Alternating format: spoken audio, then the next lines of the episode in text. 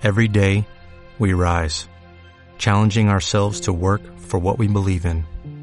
At U.S. Border Patrol, protecting our borders is more than a job, it's a calling. Agents answer the call, working together to keep our country and communities safe. If you are ready for a new mission, join U.S. Border Patrol and go beyond. Learn more at cbp.gov/careers.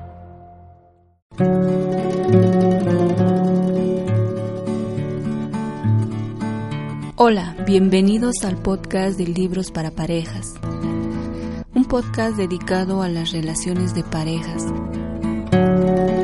donde te brindaré resúmenes de libros de autores que se han dedicado en el área. En este podcast podrás encontrar orientación, consejos, pautas, ideas y ejemplos, basado en los libros que estaré resumiendo. Deseo de todo corazón que este podcast sea un rayito de luz en tu camino. La finalidad es mejorar la convivencia en pareja. Si deseas desahogarte o darnos a conocer tu historia, puedes enviarnos tu anécdota como pareja, tu experiencia como pareja, compartiéndonos quizá un poco de la relación que tuviste o que aún la tienes y de qué manera podría ayudar a aquellas que lo necesitan tal vez. Visita nuestra página librosparaparejas.com. Te doy la más cordial bienvenida a este podcast. Y recuerda, primero ámate a ti mismo y luego podrás amar a los demás. Entonces, iniciemos este podcast. Hola gente maravillosa, este es el podcast número 2. El resumen que haremos hoy es el buen amor en la pareja de Joan Garriga.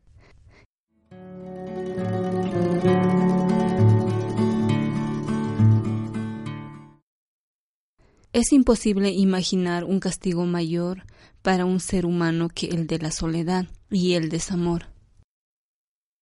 La pareja no tiene la capacidad de hacernos felices, aunque en ocasiones parezca que sí, especialmente en momentos de dolor, pérdida, disputas, desencuentro y frustración, pues siempre queda en tus manos decidir cómo vas a vivir las cosas, el sentido que le darás y la posibilidad de orientarlas en la dirección de lo positivo y útil. Depende que con nuestra actitud logremos evitar instalarnos en el victimismo y el resentimiento, la venganza, la queja, el orgullo, el temor, la avaricia, el afán de notoriedad, la riqueza desmedida, la pereza espiritual, etc. Todas estas emociones configuran el elenco de personajes de la comedia y el sufrimiento humano. Es más feliz quien en lugar de quejarse y sufrir resignadamente toma posición, genera esperanza y dibuja un futuro prometedor. Por ejemplo, si alguien dice no puedo vivir sin ti, me moriría si te vas, sin ti nada tiene sentido, no hay más infierno que tu ausencia, etc. Estas frases solo pueden venir de un niño, así que el mensaje se refiere al amor de pareja en su versión infantil. Muchas personas esperan que su pareja las haga felices y eso es fuente común de equívocos. A través de la pareja tendrás intimidad, sexualidad, ternura, vinculación, sentido de pertenencia, confrontación, crecimiento, entre otros. Y si lo sabes llevar bien, te acercarás a un tipo de gozo. La pareja te puede dar felicidad, pero no tiene el poder de hacerte feliz. Si la pareja no puede hacernos felices, entonces uno se pregunta y dice, ¿para qué la pareja? Somos mamíferos y necesitamos el roce, el calor, porque somos seres vinculares, empáticos, amorosos, generosos y necesitados al mismo tiempo. De manera que solemos vivir en un estado de carencia y, y de falta, y a la vez de abundancia y grandeza, y albergamos el deseo y la esperanza de dar y recibir, y de encontrar a través del otro un camino de compañía y una calidez existencial que nos traiga regadío. Pasamos por una serie de etapas. el enamoramiento, la elección, el compromiso y la entrega. Por ejemplo, en el enamoramiento no vemos a la otra persona tal como es, sino como anhelamos y esperamos que sea. Después del enamoramiento, la relación empieza a significar otra cosa. Y cuando elegimos a alguien para un camino común, lo hacemos con todas las consecuencias. Si la relación prospera, se llega al compromiso. El compromiso es el fruto de un proceso. Consolidan su camino común. Y el amor con entrega es un amor trascendente, porque es lo más generoso posible, porque en él se ama la vida y los hechos tal como son, despojándolos de pasiones egoístas. La pareja se fundamenta por dos pilares, la sexualidad y la igualdad. La sexualidad que mueve incansable las gigantescas ruedas de la vida e impulsa a los amantes. Es una fuerza mayor que el amor y crea vínculos inevitables. Por otro lado, la igualdad. Si no hay igualdad, en verdad no hay pareja, sino otra cosa, otro convenio, por lo general poco feliz. De algún modo, la cizaña en una relación empieza cuando uno de los dos piensa yo soy mejor que tú o yo soy peor que tú. La relación de pareja ayuda al desarrollo personal y a veces a través de la alegría, pero otras a través del sufrimiento, conscientemente aceptadas. Crecimiento no significa más yo, sino más tú. No hay modelos ideales que debamos seguir, no hay esquemas preestablecidos, sino relaciones reales.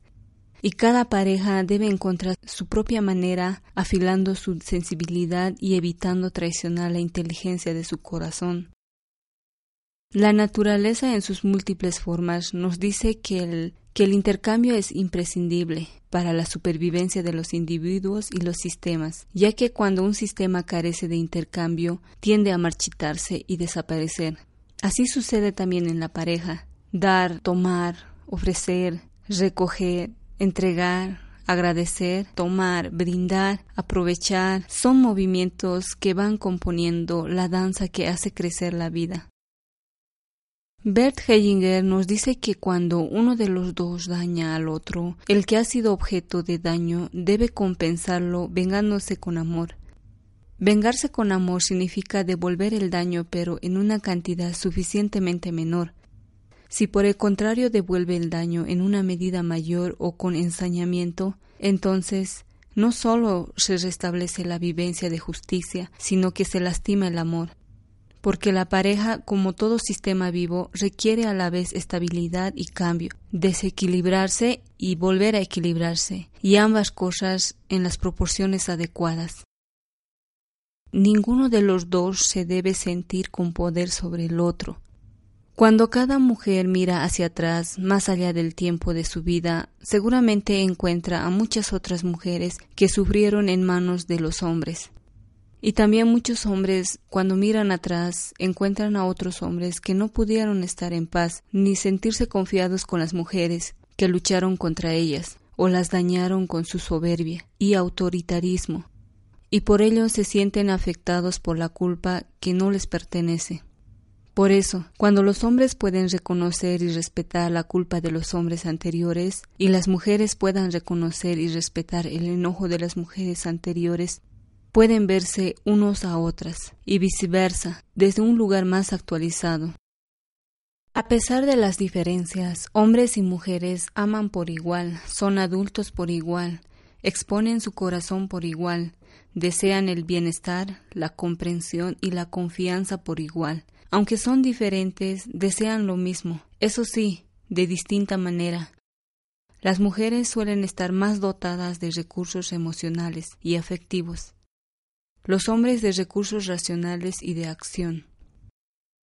El regalo más bello que alguien nos puede hacer consiste en amarnos como somos y el mejor regalo que podemos dar a alguien consiste en amarlo tal como es.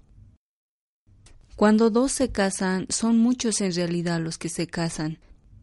El logro más profundo se da cuando cada miembro de la pareja puede aceptarse a sí mismo, con toda su historia y su sistema de procedencia, también al otro, con todo su sistema, lo doloroso, lo cruel, lo ruin, lo difícil, lo miserable, lo secreto, lo desajustado, todo aquello que dolió o que dañó, porque todo ello forma parte y es nutriente necesario para haber llegado donde estamos.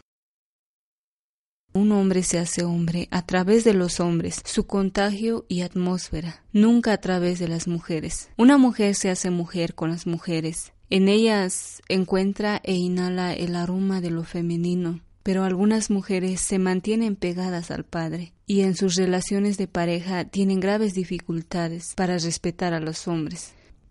Muchas veces se casa la hija del padre con el hijo de la madre, y las relaciones son muy intensas pero muy difíciles y turbulentas.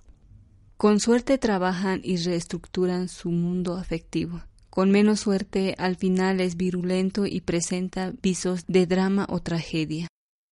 Tanto la buena culpa como la culpa por daños son culpas biológicas y necesarias, y nos enfrentamos a ambas en un momento u otro de nuestras vidas. La primera, la buena culpa, suele salirnos al paso, cuando logramos avanzar hacia nuestra felicidad, incluso a pesar de sus zarpazos.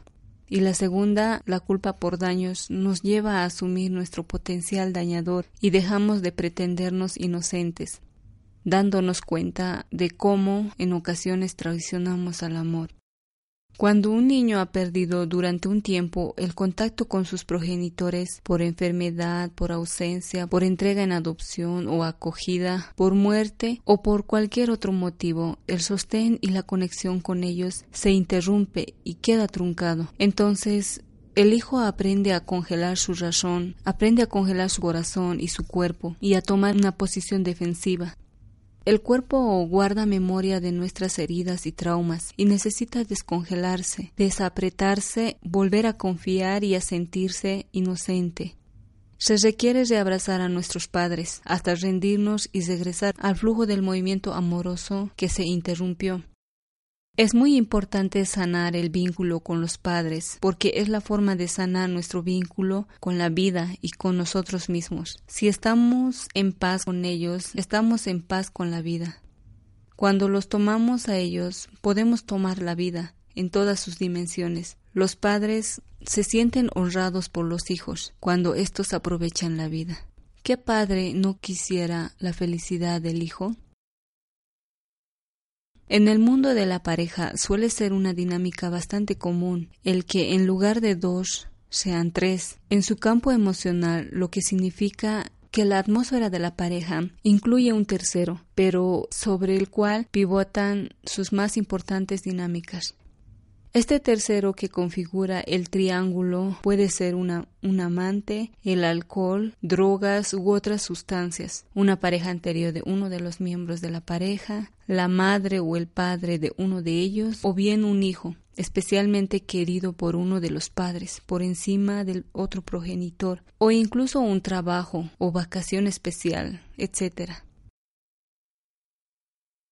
En casi todas las parejas podemos rastrear la presencia del amor, en alguna de sus manifestaciones eh, pasión, ternura, deseo, amistad, decisión, cuidado, admiración, compromiso. Y es que a veces, a pesar del amor, las personas están desnutridas, insatisfechas en la relación. De hecho, la mayoría de las parejas que se separan lo hacen a pesar del amor, a pesar de que se quieren, Muchos asuntos influyen en ello, caminos personales legítimos pero divergentes, destinos muy marcados en uno de los dos o en ambos, límites e implicaciones en el alma de las familias originales, vínculos anteriores que debilitan, modelos de parejas de nuestros anteriores que seguimos imitando, aunque ya no sirvan, hechos de la pareja no integradas, etc así como los retos existenciales que visitan el itinerario vital de todas las relaciones amorosas. Estos retos pueden ser una enfermedad grave de un hijo, una muerte, un vaivén económico, un cambio de país de residencia, la pérdida de uno de los padres, etc. Si la pareja no logra vivir unida ese tránsito emocional, queda herida internamente El corazón tiembla en lo individual y se produce la ruptura, incluso aunque sigan juntos, pues una pareja puede estar rota en el alma, aunque siga la relación. Y el corazón que no acepta dolerse, ser visto, ser escuchado, ser expresado, ser reconocido por otro u otros, sufre. Imaginemos dos felicidades, una pequeña terrenal relativa por algo en concreto y otra grande, trascendente, absoluta, gratis y por nada. La felicidad pequeña es aquella que sentimos cuando las cosas nos van bien, cuando las cosas marchan en la dirección que nos gusta. La gran felicidad es aquella que experimentamos cuando, a pesar de que las cosas no vayan bien, podemos sentir el soplo feliz de la vida, la primera noble verdad de Buda es que el sufrimiento existe. No podemos negarlo porque la vida nos la traerá con certeza en algún momento. Sin embargo, podemos sobrepasarlo un poco, disminuyendo nuestra identificación con nuestros deseos y temores. Al elegir un camino de amor, nos hacemos candidatos al dolor. Cuando esto sucede, debemos abrirnos y aceptar la posibilidad de que en algún momento, algún día, quizá el amor nos duela. De manera que vivir nos obliga al ejercicio constante de saber abrir y saber cerrar, empezar y terminar, expandir y contraer, ganar y perder, ampliar y reducir, amar y sufrir. A pesar de lo que tal vez un día sentimos, sí podemos vivir sin el otro. Cuando experimentamos, por ejemplo, un sin ti no podría vivir, nos comportamos como niños, pues miramos al otro como si fuera nuestra madre o nuestro padre. Cuando pasamos por una ruptura, iniciamos un proceso de duelo en el que previsiblemente pasaremos diferentes estados o etapas. Sentiremos como oleadas un dolor profundo, más o menos desesperado, durante el cual podemos pensar que sin el otro no somos nada, que no podemos seguir nuestra vida sin él o sin ella. Sentir ese dolor también es necesario para poder desvincularnos. Para salir del enfado y la rabia es necesario rendirse, aceptar la situación, la ruptura y el dolor de la pérdida. Para poder superar una ruptura es importante expresar aquello que no hemos dicho a lo largo de la relación, aquello relevante que quedó atascado y que tal vez intoxicó el aire y nutrió los desencuentros. Si es posible hacerlo directamente con la otra persona delante, mucho mejor. Si no es posible por cualquier motivo, podemos escribir todo lo pendiente e imaginar a la otra persona en una silla vacía frente a la nuestra y decírselo. De este modo, la energía queda libre del pasado y se orienta al futuro, y el presente estricto se vuelve asombrosamente más presente.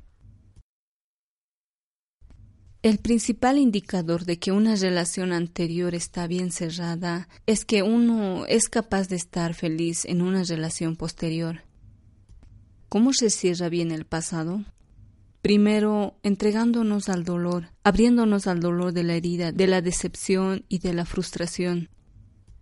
Una segunda o tercera o cuarta relación se debe construir sobre lo bueno de lo anterior, dignificándola, por así decirlo, lo bueno se construye sobre lo viejo cuando lo viejo no son ruinas y cadáveres, sino buenos cimientos de amor, respeto y gratitud. Posteriores parejas dan lugar a menudo a nuevas familias, y las nuevas familias comportan nuevas dinámicas y retos que hay que saber gestionar para que la pareja perdure amorosamente. Para los hijos, sus padres siguen siempre juntos como padres, se separan como pareja, a veces incluso mientras viven bajo el mismo techo, pero no se separan como padres. Uno de los grandes anhelos de los hijos es tener a ambos padres juntos en su corazón, no importa lo que hicieran o lo que pasara, sin tener que tomar partido por uno de los dos o alinearse con uno en contra del otro como por desgracia ocurre frecuentemente, con penosas consecuencias. La pareja puede presentar diferentes dimensiones del amor, y una de ellas, misteriosa, consiste en amar no solo al otro, sino al espíritu que lo guía. No es obligatorio lograr la entrega, ni siquiera es obligatorio enamorarse en esta vida. Vivimos lo que vivimos y a veces un movimiento nos hace progresar y entregarnos, o al contrario, dejar la pareja. Nos pasamos buena parte de nuestra vida amorosa persiguiendo quimeras, pero solo podemos amar en cada momento lo real. Lo ideal no existe. Amar lo real nos otorga la posibilidad de ser felices. Se suele decir que el amor joven es impulsado por la tiranía de la sexualidad, que el amor de adulto se convierte en un amor cuidado, que el amor maduro es un amor que busca la compañía, el compartir y el cuidado, y goza de tranquilidad. La mayoría de los estudios coinciden en reconocer que el índice de felicidad es mayor en personas de 55 años en adelante, si hay salud. ¿A qué se debe? A un cambio de actitud más que a un cambio de las circunstancias. Bert Hellinger señala tres expresiones mágicas que abren las puertas de la felicidad en la pareja. Estas son sí, gracias y por favor. El buen amor se compone de sonrisas, incluso en los momentos de fricción, desacuerdo y turbulencia. Está basado en el orden, en el equilibrio, en la mirada dirigida a la vida, en la apertura del corazón. Siempre milita en el respeto y la igualdad de rango, lo que quiere decir soy como tú, ni mejor ni peor. El mal amor es justo lo contrario, las complicaciones y los juegos psicológicos. Es ciego porque en lugar de ver lo que hay e integrarlo, se empecina en lo que le gustaría que hubiese y lucha. Espero te haya gustado. Te espero en un siguiente capítulo, en un nuevo episodio. Y recuerda siempre, ámate a ti mismo y luego podrás amar a los demás. Adiós.